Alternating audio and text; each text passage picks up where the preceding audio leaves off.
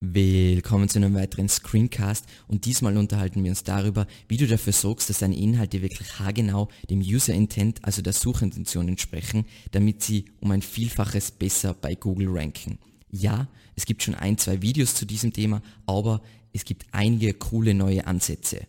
Viel Spaß!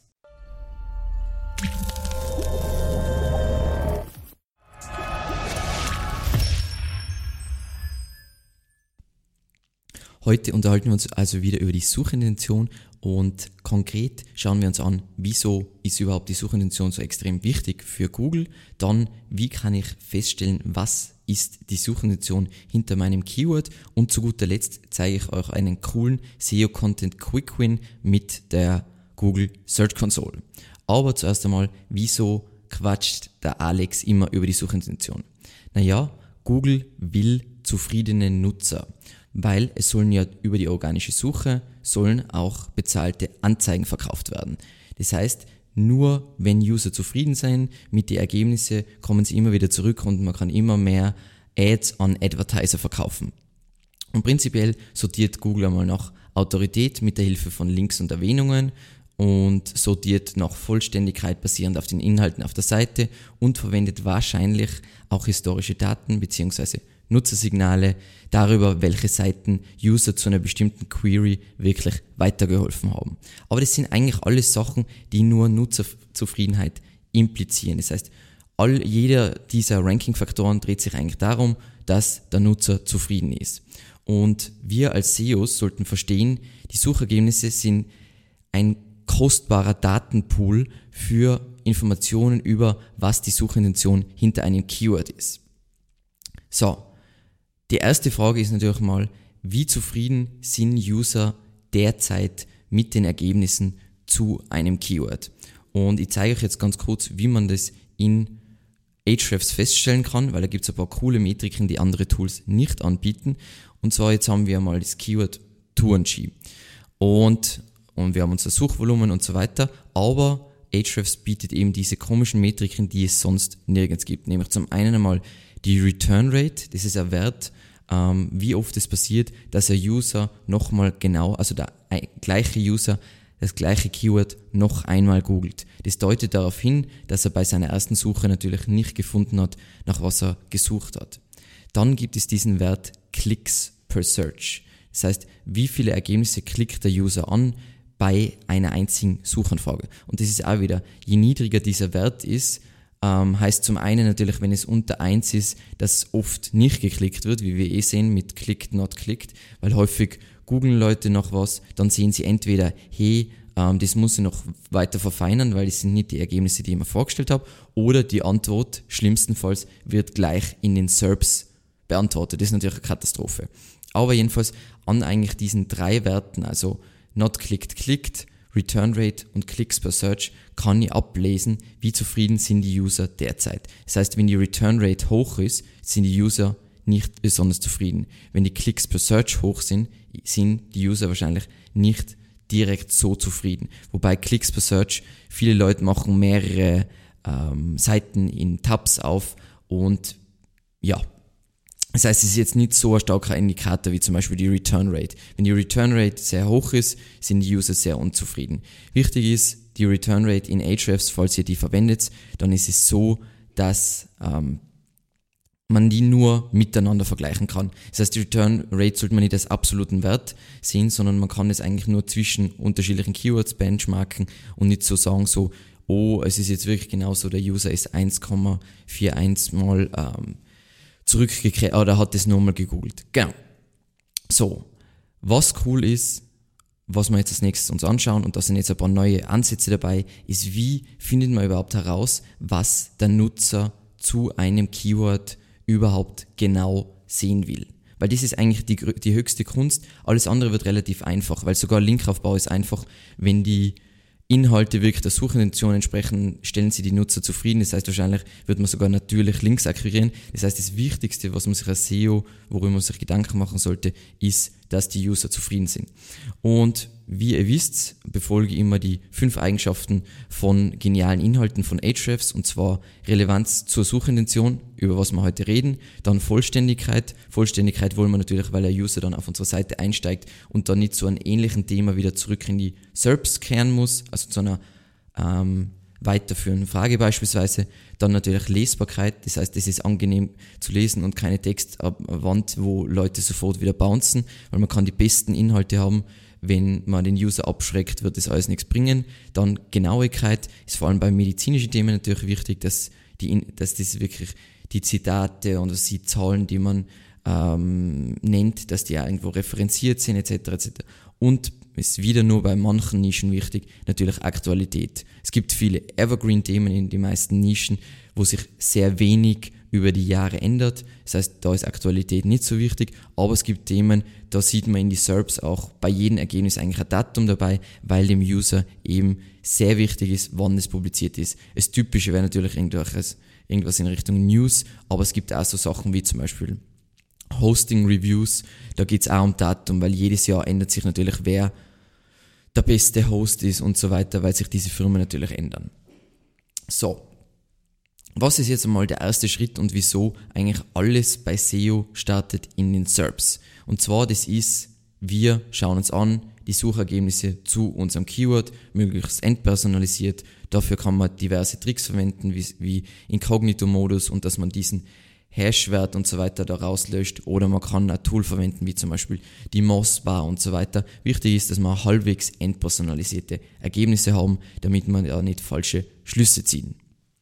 Dann, wie ich es schon jetzt kurz erwähnt habe, wenn wir uns jetzt die äh, Suchergebnisse zum Beispiel für, bei Skifahren für Anfänger anschauen, dann sehen wir auf den ersten Blick gleich keines dieser Ergebnisse, da wird nirgends ein Datum angezeigt. Das heißt, typischerweise bei Themen, die was wirklich, wo Aktualität sehr wichtig ist, wird hier in klein, in grau ähm, ein Datum angezeigt. Und wenn es dabei eine auffällige Sortierung gibt, das heißt, es ist ganz klar von das Neueste rankt oben und die älteren Sachen ranken alle weiter unten, dann ist es wahnsinnig wichtig, dass dein Content immer wieder aktualisiert wird und dass das Datum auf der Seite auch wieder aktualisiert wird. Das heißt, das ist schon Teil der Suchintention. Dann schauen wir natürlich an, so bei sowas wie jetzt, ähm, was haben die Google Snippets meiner Konkurrenten was haben die für Gemeinsamkeiten jetzt zum Beispiel? Unser Keyword ist eigentlich Skifahren für Anfänger, aber die Top 2 Ergebnisse fangen an mit Skifahren lernen, Skifahren lernen. Dann gibt es Skifahren für Anfänger, Skifahren lernen für Anfänger und da geht es um Übungen, Tipps, Fehler, Tipps, Übungen und so weiter. Das heißt, es zeigt sich, das sind die typischen wiederholenden Wörter. Das heißt, das ist das, worum es ein User wirklich geht. Und zwar irgendwelche Übungen, irgendwelche Tipps für Anfänger und was sind so typische Fehler, die man macht. Ist eh immer das Gleiche und natürlich ist wichtig, Anfänger, Einsteiger etc., aber das ist auch passend zu unserer Suchanfrage. Dann, was wir ja bisher komplett ignoriert haben und was aber eigentlich am aussagekräftigsten bei einem Search ist, sind die SERP-Features, weil die SERP-Features sind ja nicht immer gleich. Also SERP-Feature ist zum Beispiel, dass Videos angezeigt werden oder Nutzerfragen auch oder eben Bilderbox oder ich kann da auch Knowledge Cards haben, ich kann ein Featured Snippet haben, also all diese Sachen, die ihr kennt, also ich würde sogar Ads, also Google Ads dazu zählen, dann vielleicht nur sowas wie Schlagzeilen und so weiter und so weiter. Es gibt mittlerweile, ich glaube, dass ich nicht einmal alle SERP-Features bisher gesehen habe, weil in Amerika gibt es schon wieder SERP-Features, die es bei uns noch gar nicht gibt. Aber die sagen uns schon sehr viel darüber, was der User zu dieser Suchanfrage sehen will, weil Google zeigt immer die SERP-Features basierend darauf an. Das heißt, wenn ich jetzt ranken will für Skifahren für Anfänger, dann ist es ganz, ganz essentiell, dass ich auf meiner Seite ein Video habe. Plus, ich sollte wahrscheinlich eine Taktik fahren, wo ich auch auf YouTube ein Video zu diesem Thema publiziere, weil dann kann ich nicht nur organisch hier ranken, sondern ich kann auch in der Videobox mit meinem Video ranken.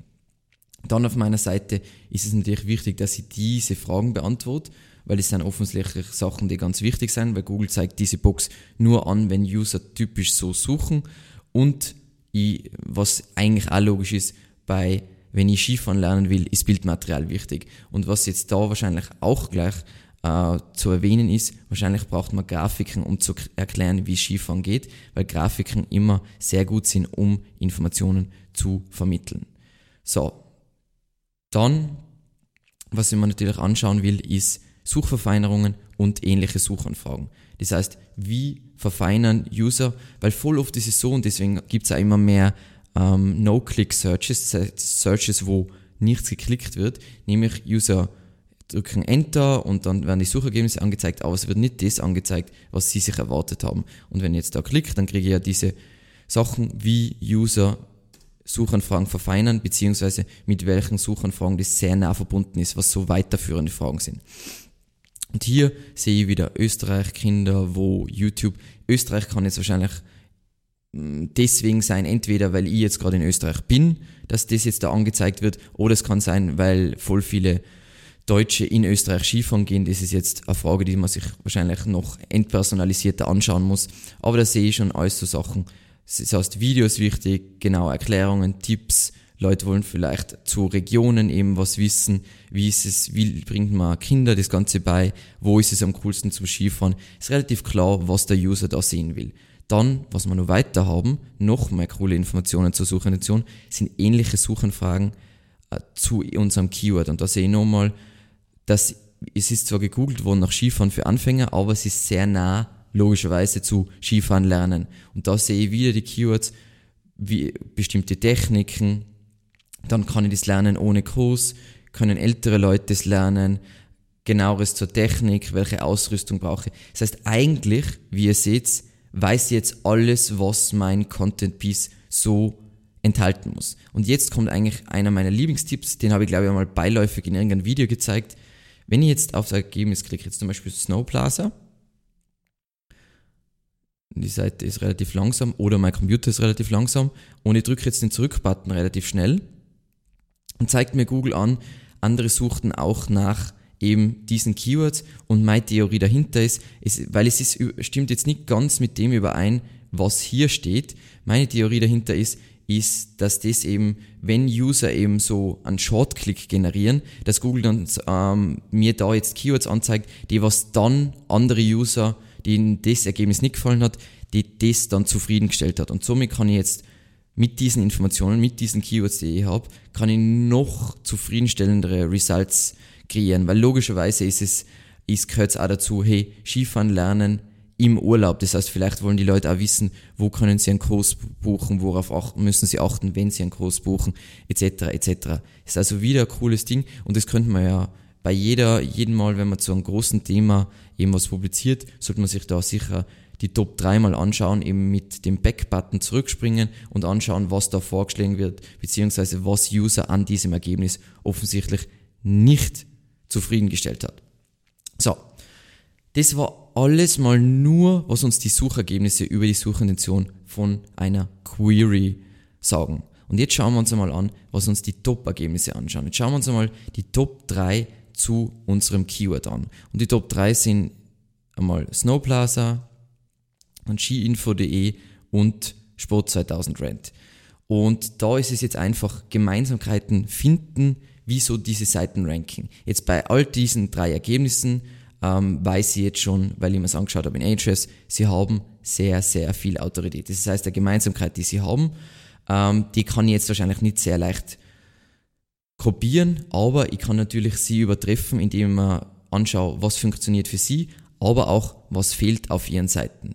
Das Wichtigste und das, was eigentlich sehr häufig beim Erstellen einer Seite beziehungsweise beim Schreiben von Content vergessen wird, das Allerwichtigste ist das Above the Fold, dass das überzeugt. Weil das ist, wo der User entscheidet, ob er überhaupt anfängt zu scrollen oder ob er sofort bounced. Und wenn er sofort bounced, ist das natürlich eine Katastrophe. Jetzt hat man natürlich, wenn man typischerweise jetzt in dieser Nische ist, den riesigen Vorteil gegenüber Snowblazer.de, die hier diesen widerlichen Banner oben machen müssen, dass wir das wahrscheinlich nicht machen müssen. Das heißt, unser Above the Fold ist schon mal hundertmal besser als der von Snowblazer.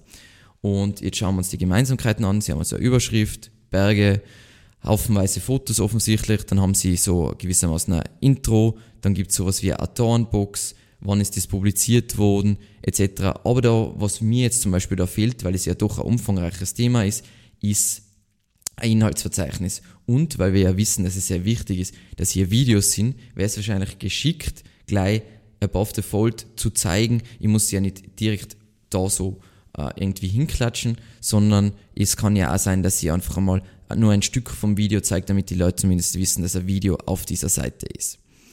Dann scrollen wir mal runter, dann haben wir eben da unser Video, dann haben wir eben da diese Subthemen, wie zum Beispiel Ausrüstung, wie man Ski richtig anzieht, was jetzt nicht sehr schwierig ist, dann wie man sich in der Ebene bewegt, Schussfahrten, ähm, wie man Kurven macht und was passende Skigebiete sein und so weiter. Und dann gibt's relativ viele coole Sachen.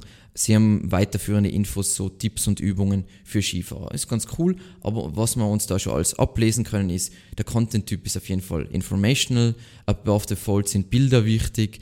Ähm, wir haben jetzt schon mal wieder eben unabhängig von den Keywords oder die Verfeinerung, die wir schon wissen, wissen wir jetzt, was so wichtige Subthemen sind. Immerhin rankt das Ergebnis auf Platz 1 und ich weiß, was sind wichtige Seitenelemente. Das heißt, wichtige Seitenelemente auf dieser Seite sind also für mich jetzt zum Beispiel Bilder, aber was mir und ein Video, aber was mir zum Beispiel fehlt, wo man sie wahrscheinlich übertreffen kann, ist, wenn man irgendwas Interaktives hat, vielleicht wo man sieht, irgendwie animiert, wie das genau funktioniert beim Skifahren, vielleicht ähm, eine Grafik, wo man sieht, wie der Schwungansatz funktionieren muss. Das heißt, man hat richtig viel Potenzial, die zu übertreffen. Wenn man jetzt bei einem Online-Shop, dann wird da noch hinzukommen, jetzt irgendwie irgendwelche Filter, bei anderen Themen wirklich interaktive Elemente, ähm, dann bei ganz vielen Finanzthemen, irgendwelche Rechner und so weiter.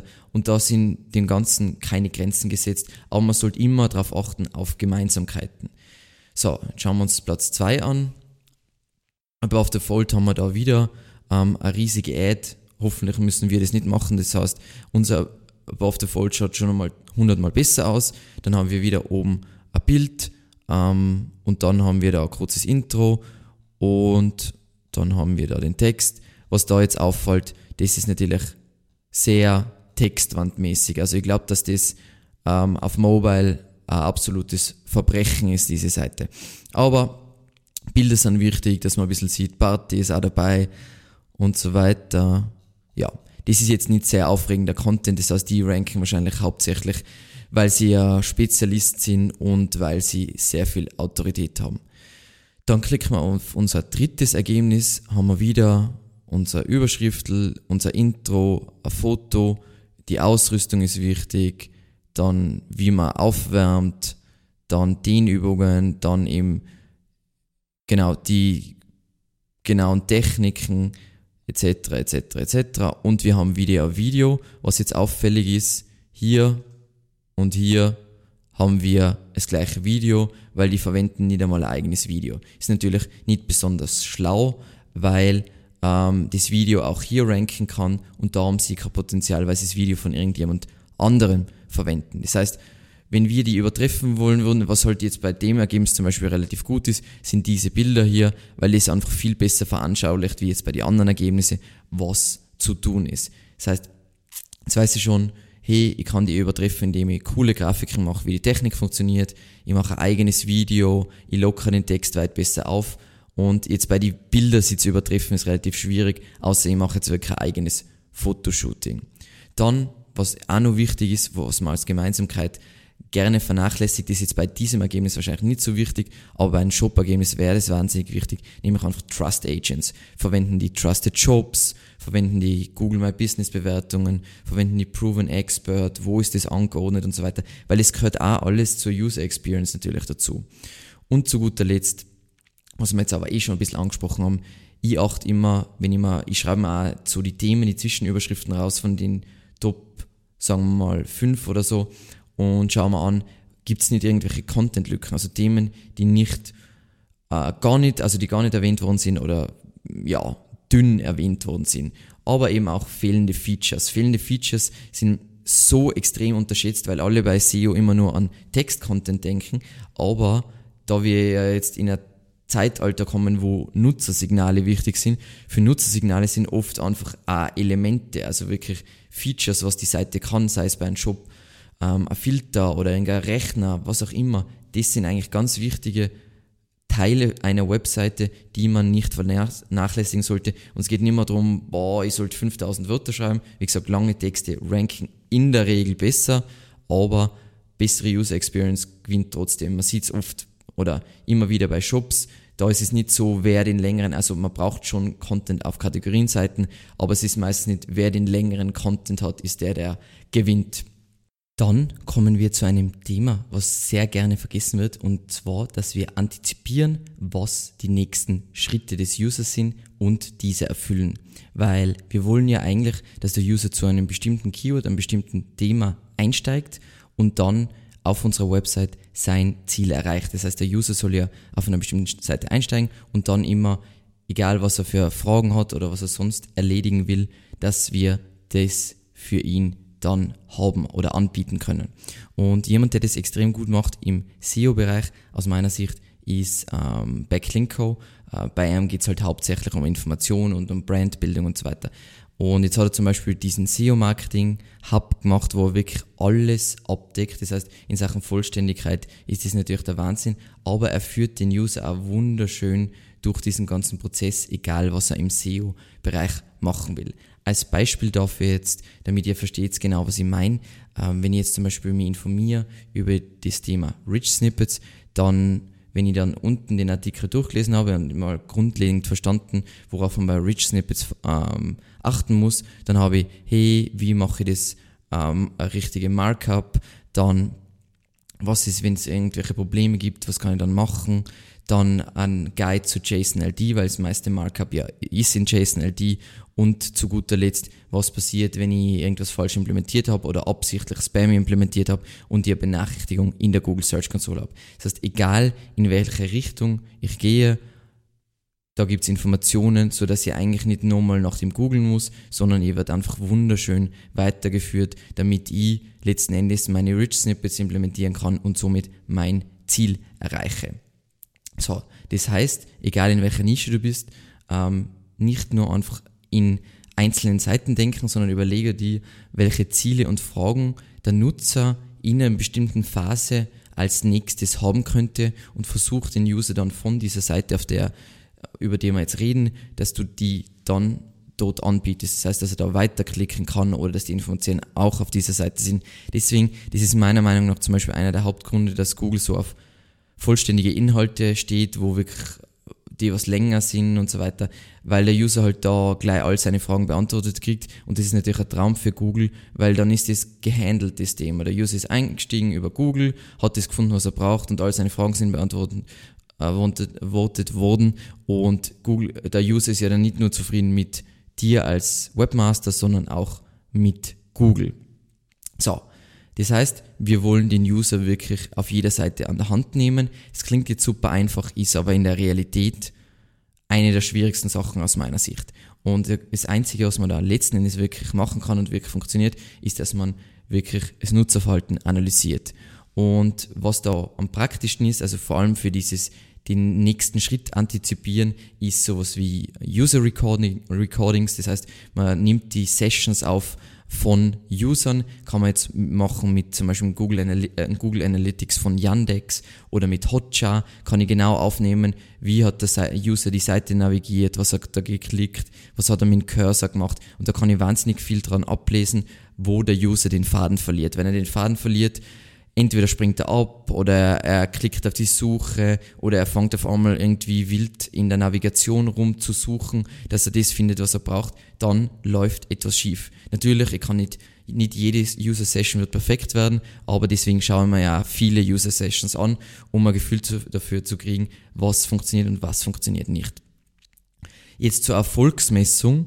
Natürlich will ich bessere User Session äh, Recordings haben, aber was ich auch haben will, ist, und was am einfachsten einfach zu benchmarken ist, ist in Google Analytics sowas wie, hey, wir reduzieren die äh, Ausstiege von dieser Seite, wir reduzieren die Absprungrate von das, dieser Seite und wir erhöhen die Aufenthaltsdauer. Weil aus meiner Sicht eine höhere Aufenthaltsdauer ist immer besser. Weil wenn, wenn der User nicht findet, was er braucht, dann springt er einfach ab. Er bleibt dann nicht ewig auf der Seite und sucht nach dem, was er braucht, sondern dann springt er halt ab und äh, wählt sich was anderes aus. Das heißt, wenn man das benchmarken will, und benchmarken kann man leider bei Nutzerverhalten aus meiner Sicht nur gegen sich selbst. Das heißt, sagen wir mal, ich will versuchen, im nächsten Monat dann 20% höhere Aufenthaltsdauer, 5% weniger Bounce Rate und 20% weniger Ausstiege etc. Das würde ich dann über Google Analytics machen, aber die Informationen, also auf, basierend auf denen ich handle, ist am sinnvollsten über User Recordings, weil es sind eigentlich die einzigen echten Informationen, die man hat. Man muss sich natürlich viele anschauen, was natürlich Zeit in Anspruch nimmt. Was wir dabei zum Beispiel rausgefunden haben, was total lustig ist, ist, ich war immer der Meinung, dass Leute oder das Aufenthaltsdauer nur gepusht wird oder hauptsächlich gepusht wird durch Videos. Nein, ähm, was auch wahnsinnig gut funktioniert oder was User lieben, sind Grafiken, weil Grafiken haben halt den Vorteil, ein Video von 10 oder 20 Minuten ist natürlich wieder ein Commitment vom User und jeder hat wenig Zeit. Dementsprechend ist es oft so, dass User Videos skippen und sich das vielleicht, das vielleicht irgendwo anders anschauen. Aber Grafiken können komplizierte Sachverhalte schnell vermitteln und dann sieht man eine User, ähm, User Recordings, dass Leute hovern dann über die Grafik für sie 30, 40 Sekunden, bis sie das Konzept verstanden haben und dann ist das für sie wieder erledigt. Das heißt, zum Inf Vermitteln von komplizierten Sachverhalten sind Grafiken richtig, richtig, richtig cool. Und zu guter Letzt habe ich euch jetzt noch versprochen, dass wir uns kurz ähm, äh, an SEO Content Quick Win mit Hilfe der Google Search Console anschauen. Es ist eigentlich super basic Stuff, ähm, aber ich habe jetzt gemerkt, dass viele Leute es nicht kennen und deswegen zeige ich es nochmal und ich glaube, ich habe das bis jetzt nie gezeigt. Ähm, wie wir alle wissen, die neue Google Search Console ist der Traum und bietet sehr viel mehr Funktionen und coolere Daten als die alte Google Search Console. Und das ist jetzt ein SEO Content Quick Win für wenn man schon eine Seite hat, die schon bei Google teilweise rankt und Traffic generiert und auch schon eine Zeit lang online ist. Weil was ich dann machen kann, ich kann im Leistungsbericht einsteigen, kann jetzt in diesem Fall haben wir jetzt den Ratgeber über WordPress SEO verwendet, kann einen Zeitraum einstellen, idealerweise in einem Zeitraum, in dem nichts an der Seite verändert wurde. Und natürlich wichtig ist immer Land, damit wir ein gescheites Targeting haben. Und dann sehe ich, für welche Suchanfragen rankt diese Seite. Und ja, wenn man das jetzt durchklickt, sind wahnsinnig viele so Keywords, die sind halt, das Main Keyword von dieser Seite ist logischerweise WordPress SEO und das sind halt letzten Endes nur, die Keywords haben alle die gleiche Suchintention, aber es sind teilweise auch Gold Nuggets drin. Ähm, und das Ziel soll sein, durch das, dass man den Content mit diesen Keywords updatet und das Thema besser abdeckt, dass man dann für diese Keywords besser rankt. Weil wie cool ist das überhaupt, dass Google uns sagt, für welche Keywords eine bestimmte URL, für, für welche Keywords sie rankt. Und was zum Beispiel interessant ist jetzt bei uns, ist auf der Seite, äh, wir sind schon relativ auf Seite 5 oder so, ähm, ist das Keyword WordPress SEO. Und da ranken wir auf Platz 11. Das heißt, Google ist der Meinung, dass wir da halbwegs relevant sein. Und wir kriegen sogar auf Seite, äh, auf Platz 11, also Seite 2, 59 Impressionen. Das heißt, was ich jetzt auf jeden Fall mal machen würde, ist, ich gebe das Keyword WooCommerce SEO ein im Keyword-Tool und Schauen wir mal an das Suchvolumen. Das Interessante ist bei Keyword Tools meistens, dass die Daten nicht aktuell sind. Das heißt, ich würde immer viel mehr auf die Impressionen hier schauen, weil das sind echte Impressionen, als dass ich auf die Zahlen in ähm, Keyword-Tools achten würde. Und was mir das sagt, ich rank da schon und ich glaube, ich habe das Wort WooCommerce einmal in diesem Artikel über WordPress SEO erwähnt und dementsprechend sollte man jetzt überlegen, sollte jetzt den Guide über WordPress SEO erweitern nochmal ein Chapter über WooCommerce SEO oder sollte die eigene Seite für WooCommerce SEO machen, weil es hat offensichtlich einiges Volumen, ist eigentlich für Evergreen Media ganz interessant. Hm, und wie wir das entscheiden, sollten wir mittlerweile wissen, und zwar mit dem Content Overlap Score. Das heißt, was ich mir anschauen würde, ist, ich google bei google.de nach WordPress SEO und nach WooCommerce SEO und schaue, wie viele Ergebnisse gleich sein. In diesem Fall habe ich das natürlich schon gemacht. Ähm, wir sind da am Ergebnis für WooCommerce SEO und die einzigen zwei Ergebnisse, die gleich sind auf dieser Seite, sind wir und 10. Das heißt, der Content Overlap Score ist 20%. Ist relativ niedrig und ist für mich auf jeden Fall ein Schwellenwert. Und was auch interessant ist, auf die Top-Plätze sind alles Seiten, die spezifisch über WooCommerce SEO sprechen und nicht allgemein über WordPress SEO. Das heißt, für mich ist es wahrscheinlich sinnvoller, eine eigene, neue, geniale Ratgeberseite zu erstellen über WooCommerce SEO, als zu versuchen, den Artikel über äh, WordPress SEO zu erweitern um ähm, WooCommerce SEO, also ein Chapter. Und was ich dann machen kann, ist zum einen, wird es relativ einfach werden, weil mit, immerhin ranke ich mit einer Seite, die was eigentlich zu generisch ist für dieses Keyword, ranke ich auf Platz 11 und Google bewertet ja meine Seite gewisserweise äh, die ganze Webseite, also die Ansammlung aller Seiten. Dementsprechend werde ich relativ schnell ranken. Plus, ich kann User, die was auf WordPress SEO einsteigen, aber eigentlich über WooCommerce SEO informieren, äh, sich informieren wollen, weil das eine ist generischer als das andere, ähm, kann ich dann weiterführen zu meinem WooCommerce SEO Guide. Damit habe ich auch wieder diesen nächsten Schritt antizipiert, nämlich Leute, die googeln nach WordPress SEO, aber eigentlich wollen sie über WooCommerce SEO und jetzt würden sie einfach abspringen und sich denken, hey, der Alex, wieso schreibt er nichts über WooCommerce SEO? Aber dann würde ich das erfüllen und somit die User Experience verbessern. Super einfach. Ähm, normalerweise, wenn man das jetzt mit der gleichen Seite abdeckt, einfach ähm, ein Chapter, also einen Absatz dazufügen oder ein Subkapitel dazufügen zu dieser Seite und natürlich das Ganze dann in der Google Search Console neu indexieren lassen. Einfach ähm, für alle, die es nicht wissen, da kann man die URL eingeben, dann kommt hier so ein Button mit Indexierung beantragen und dann crawlt Seite die, äh, Google die Seite neu und hoffentlich verbessern wir dann unsere Rankings für dieses Subthema. Ähm, ich hoffe, es hat euch gefallen. Wenn ja, ich freue mich wahnsinnig über Kommentare und einfach Feedback zum Video und vielleicht eure Erfahrungen zum Thema Suchintention, weil da gibt es so viele unterschiedliche Situationen, was mit Local SEO und etc. etc. Dann freue ich mich natürlich am meisten über neue Abonnenten und ansonsten vielen, vielen Dank fürs Zusehen und bis zum nächsten Mal.